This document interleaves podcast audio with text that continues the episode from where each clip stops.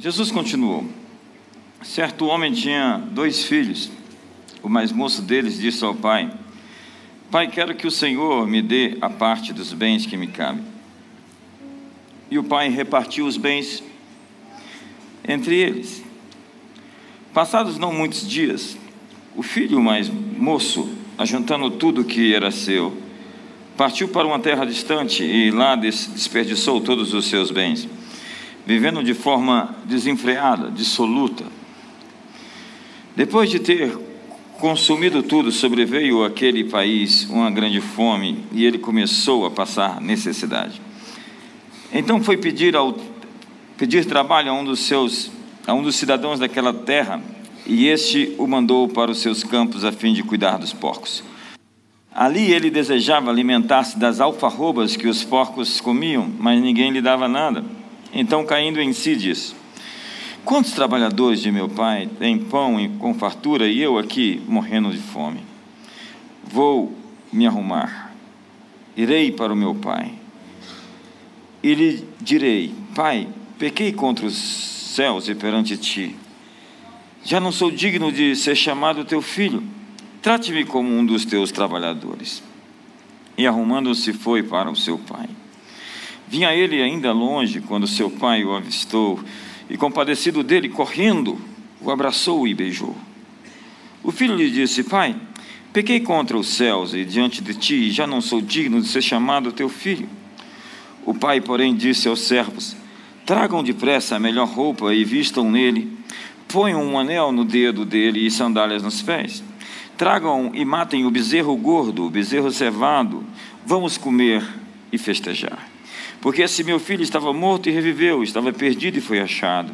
E começaram a festejar. Ora, o filho mais velho estava no campo, quando voltava, ao aproximar-se da casa, ouviu a música e, a, e as danças.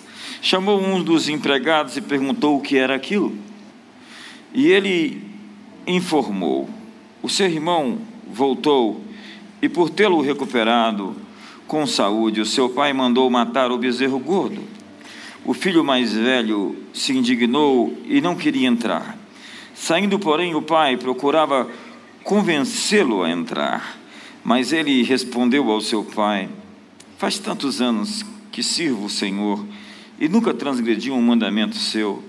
Mas o Senhor nunca me deu um cabrito sequer para fazer uma festa com os meus amigos.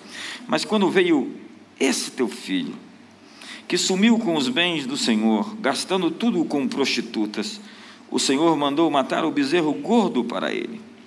Então o pai respondeu: Meu filho, você sempre está comigo. Tudo que eu tenho é teu. Mas era preciso festejar e alegrar-se, porque este teu seu irmão estava morto e reviveu, estava perdido e foi achado.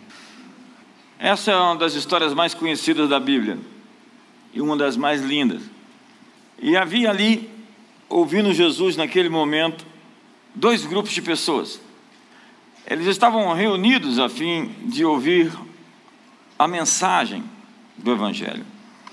Jesus já tinha contado duas outras parábolas no mesmo capítulo, você vê a história da ovelha perdida e da dracma perdida. E agora ele fala sobre o filho pródigo. Engraçado porque nós temos essa história como uma história de um filho pródigo. Mas eu vou lhe mostrar hoje no texto que os dois filhos eram filhos perdidos. Primeiro, ali estavam os publicanos e pecadores, que correspondem à figura do irmão mais novo pessoas que vivem irresponsavelmente, que saíram de casa, que sucumbiram aos seus desejos e às suas paixões, que se entregaram às suas inclinações da sua natureza inferior. O segundo grupo de ouvintes eram os fariseus e os mestres da lei, os doutores da lei, que representavam o irmão mais velho, obedientes, disciplinados, que são os defensores da moral, os defensores da religião. Eram estes que reclamavam que Jesus recebia pecadores e até mesmo comia com estes. Se alguém do Antigo Oriente se sentasse para comer com alguma pessoa, era uma demonstração de aceitação daquela pessoa, porque O convite para uma refeição era uma oferta de amizade. Diga para o seu irmão: hoje eu vou pagar o seu jantar. Então, a história começa com o filho mais novo indo ao pai: Quero a minha parte da herança. Esse pedido era um sinal profundo de desrespeito. Era o mesmo que desejar que o pai morresse. Essa partilha dos bens só acontecia depois da morte do pai, quando o filho primogênito recebia dois terços e o filho mais novo um terço. Mas o menino estava à busca da, posse do pai e não do pai em si. Dê-me o que é meu, disse ele. Numa sociedade patriarcal, onde expressões de deferência e de respeito pelos mais velhos eram de extrema importância. Esperava-se que um pai respondesse a tal pedido com a expulsão do filho da família. E ainda uns tapas naquela época. Mas a resposta do pai é ainda mais surpreendente do que o pedido do filho. Mesmo com seu amor sendo rejeitado, o pai repartiu sua propriedade entre os filhos. A palavra grega para propriedade aqui é bios, de biologia, que significa vida. O filho mais novo pede para que o pai reparta a sua própria vida. Naquele tempo, a identidade das pessoas estava ligada às suas terras. Perder sua propriedade era o mesmo que perder parte de si mesmo.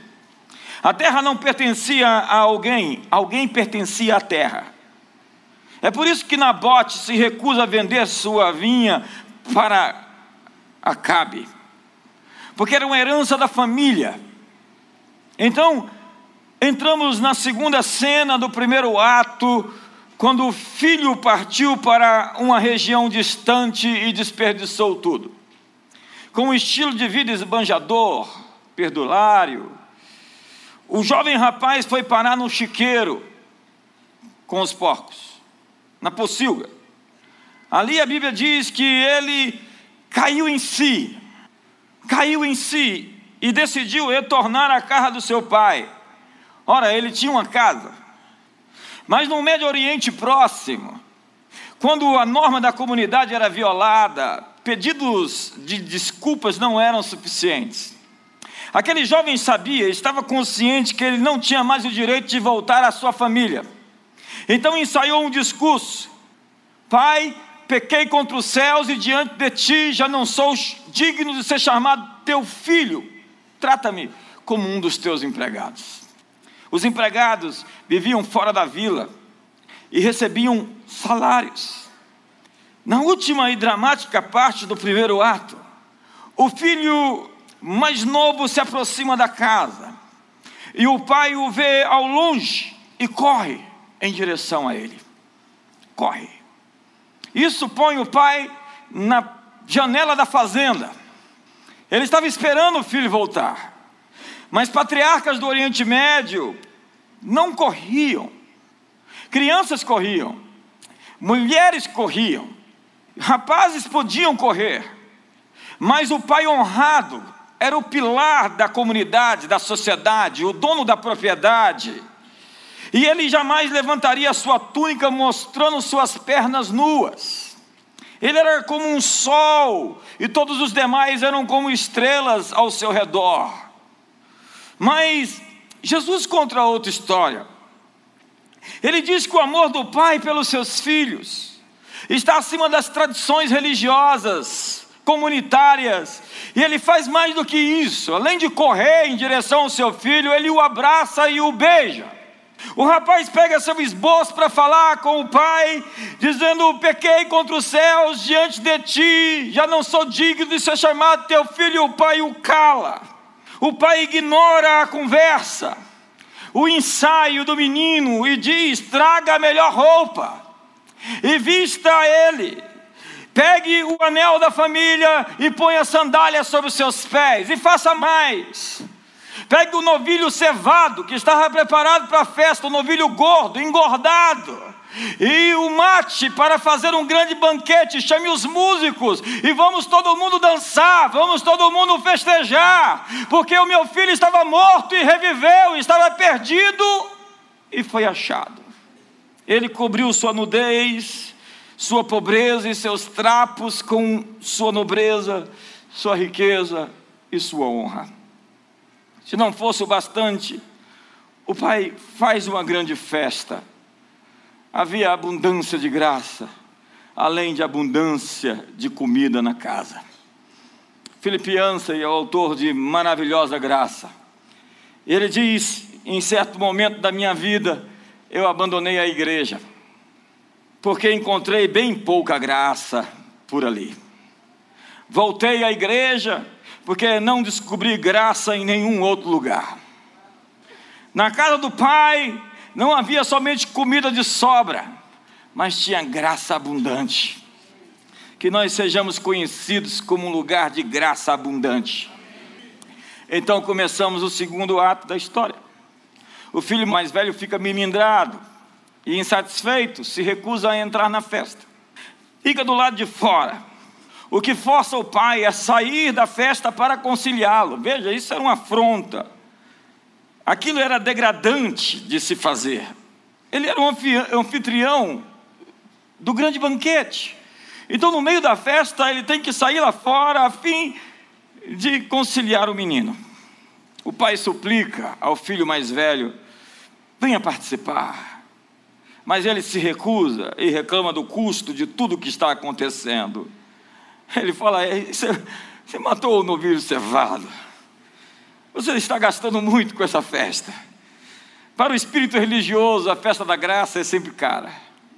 O rapaz diz então: Eu me matei de trabalhar para merecer o que eu tenho. Esse, esse teu filho, note a expressão, este teu filho, já não é mais o irmão, ele já não o considera como irmão, merece apenas sua expulsão. Onde está a justiça em tudo isso? Nunca deixei de obedecer às suas ordens. Apesar de ter sido então insultado em público, o pai responde com incrível ternura. Ele fez uma súplica amorosa para que seu filho deixasse sua raiva. Ao falar do filho mais velho, Jesus se dirigia aos líderes religiosos. Eles tipificavam, prefiguravam, representavam os fariseus e saduceus. Aqueles mesmos queriam entregar Jesus às autoridades romanas para que Jesus fosse morto. O filho mais novo tem uma vida consumista e dissoluta. O filho mais velho é meticulosamente obediente e disciplinado. O mais novo acaba em meio a um chiqueiro, sem amigos, sem dinheiro, por conta da autoindulgência e da sua indisciplina.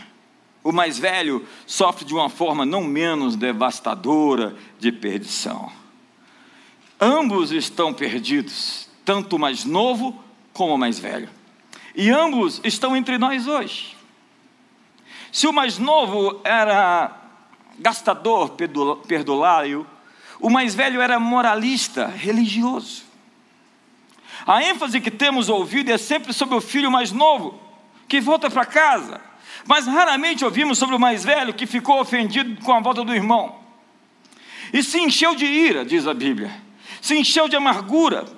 Note, este teu filho, ele não reconhece mais o irmão como tal, é impossível perdoar alguém que você se sente superior moralmente a ela. Seu pecado está escondido por debaixo da sua superioridade moral. Era o orgulho por suas boas ações, seu histórico moral, sua imagem pessoal baseada no desempenho que sustentava o seu senso de retidão e desprezo pelos outros. Do outro lado, hoje, progressistas querem alcançar sua autorrealização a despeito dos costumes e das convenções, removendo os marcos antigos os fundamentos da sociedade. Sinto dizer que a remoção desses marcos é o chiqueiro da humanidade. Eles querem ser livres e independentes da tradição, da autoridade hierárquica e da moralidade cristã. Eles dizem: sou a única pessoa que pode decidir o que é certo e o que é errado para mim. Vou viver como bem desejar e encontrar o meu verdadeiro eu e a verdadeira felicidade por meio deste caminho. Hoje, há muitas pessoas se declarando irreligiosas. Eles desejam pedir a sua parte da herança para seguir seus apetites irresponsáveis, sem uma religião para os censurar. Eles dizem coisas como: a minha religião é o amor. Ou eu tenho uma espiritualidade, mas não sou religioso. Ou ainda, eu até gosto de Jesus, mas não gosto desses crentes. Sinto informar que isso sempre termina na pocilga, no chiqueiro moral ou mesmo no inferno, acredite. Mas não é muito politicamente correto, até é insensível falar do inferno hoje, já que existem pregadores, pastores progressistas que tiraram o inferno da mensagem. Mas se Jesus falou sobre o inferno, eu devo pregar sobre ele. A outra opção dessas pessoas, ou a grande opção, é voltar para casa. Robert Frost diz: casa é onde, quando você tem que ir e eles têm de aceitar você. Ao chegar em casa, elas receberão a alegria do Pai e de alguns irmãos, mas no descontentamento do espírito do irmão mais velho. A impressão de muita gente lá fora é que aqui estamos cheios de irmãos mais velhos que agem de forma hostil e fanática, pessoas irascíveis e implacáveis. O filho mais novo sabia que estava alienado do pai, mas o filho mais velho não sabia que estava alienado mesmo que estivesse. O pré-requisito para receber a graça de Deus é reconhecer a falta dela. Diz que saiu num jornal no início do século XX o que há de errado no mundo. Então o escritor, filósofo, pensador cristão Chesterton disse: Eu. É a história do fariseu e do publicano que foram orar no monte e o fariseu batia no peito e pedia misericórdia, ser propício a mim, pecador. E o, o publicano e o fariseu dizia: Muito bom, obrigado por não ser como esse senhor. A Bíblia diz que quem saiu justificado foi o publicano ao invés do fariseu. Na verdade, dizia-se antigamente que as paredes têm ouvidos, e por isso nós falávamos bem baixo. Hoje, os ouvidos têm paredes, não adianta gritar.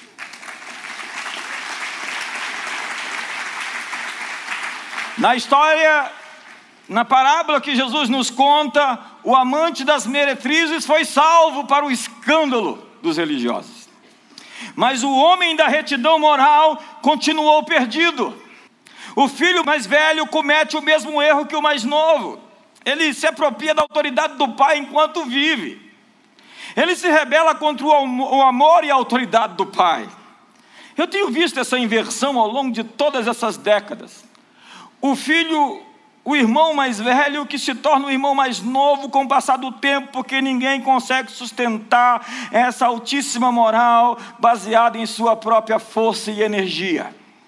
Ou o irmão mais novo, perdoado, convertido, onde se fizeram festas por ele, vai se tornando implacável, ressentido, amargurado, moralista e religioso, julgador. Há muitas pessoas que estão alimentando os famintos, mas não pelos famintos, que estão vestindo os que têm frio, mas não pelos que têm frio. Elas estão alimentando e vestindo a si mesmas.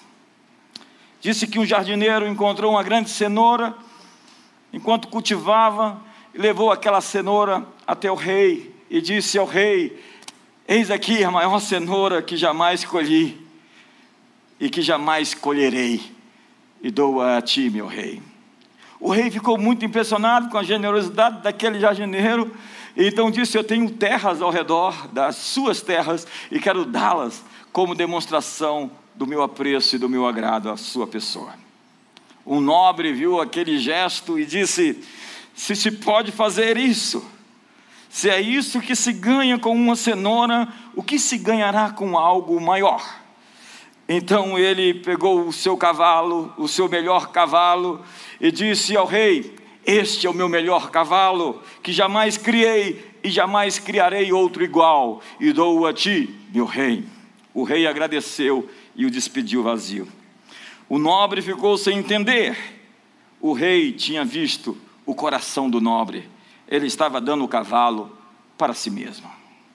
O espírito do irmão mais velho, moralista, tenta controlar o coração do pai com a sua própria bondade.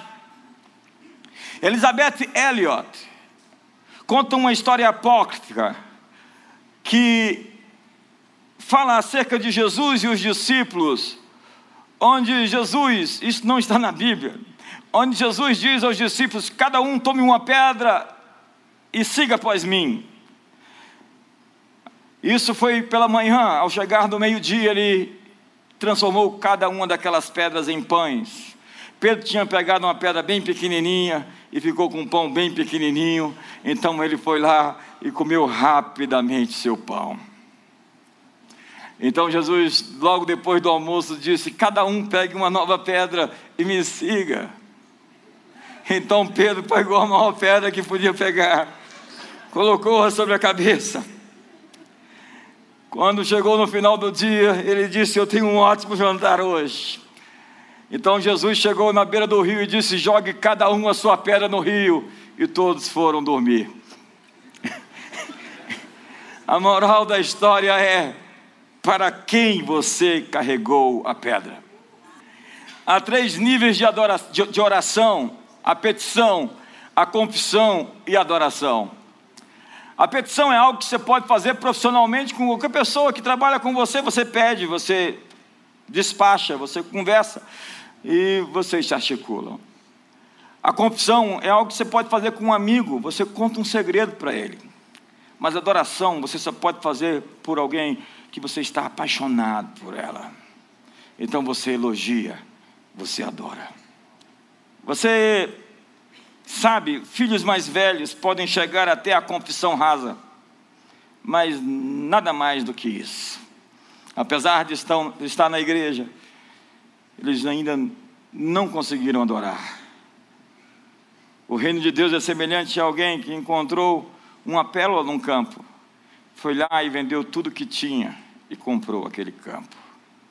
A sociedade hoje está dividida entre essas duas abordagens: o filho mais novo, o filho mais velho. Hoje o mundo está polarizado. Se divide entre girondinos e jacobinos, direita e esquerda, moralistas e relativistas, libertários, liberais, socialistas versus capitalistas. Na trilogia O Senhor dos Anéis, quando os hobbits perguntam ao ancião de que lado ele estaria, eles ouvem a seguinte resposta do ancião: Não estou totalmente do lado de ninguém, porque ninguém está totalmente do meu lado. E algumas coisas deixo claro de cujo lado eu absolutamente não estou. Na parábola do filho pródigo, assim como a chamamos, Jesus não se coloca do lado de nenhum dos dois filhos. Para eles, todo, para ele, todos estão errados e todos são amados. Apesar de errados, todos são convidados para seu banquete. Jesus disse aos respeitáveis líderes religiosos: os publicanos e as prostitutas vos precederão no reino dos céus. Isso era uma ofensa. Mas Jesus não tinha problema de ofender as pessoas. Imagine se ele vivesse hoje, essa geração, floquinhos de neve, iria se despedaçar toda.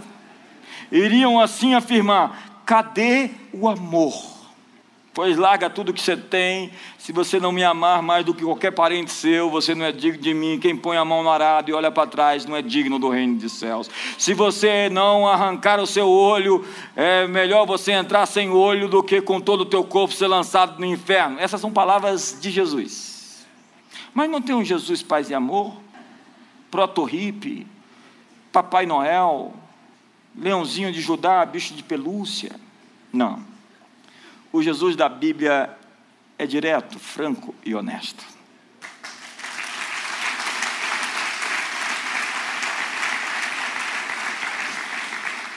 Mas será que o irmão mais velho e o irmão mais novo são nossas únicas alternativas? Não. Definitivamente não. Em João capítulo 1, verso 14 diz: E o Verbo se fez carne e habitou entre nós, cheio de graça e verdade. Diga comigo, graça, graça. e verdade. É possível ter junto moralidade e alegria. É, é possível conciliar ética e prazer, retidão e deleite. Nós precisamos acrescentar graça na verdade, porque por vezes nós não temos graça na verdade. E há aqueles que têm que acrescentar verdade na graça, porque a graça deles, como diria Dietrich Bonhoeffer, é barata. Bonhoeffer ficou escandalizado, porque a Alemanha nazista teve em suas fileiras milhares de soldados saídos de dentro da igreja. Até mesmo pastores e bispos apoiaram o terceiro Reich. E ele ficou escandalizado com o discurso da graça e chamou-a de graça barata, e disse que as pessoas que têm contato com a graça e não são transformadas por ela, não entenderam o custo daquela operação do Calvário. A graça só é graça de verdade quando entendemos a seriedade do pecado. O Pai das luzes, o Senhor da graça, vai ao encontro dos seus filhos, a fim de que eles participem do banquete ele leva um para o banquete, concilia outro para o, para o banquete. E essa história do filho pródigo, como assim a chamamos? Ou do pai pródigo, como diz o Timothy Keller, ela não termina. É uma parábola sem fim. O mais novo está sendo celebrado dentro de casa, recebido numa festa. E o mais velho está chateado do lado de fora. A história não termina, porque cada um de nós vai ter que decidir se nós vamos entrar ou não na festa. Se nós vamos aceitar ou não o convite da festa da graça.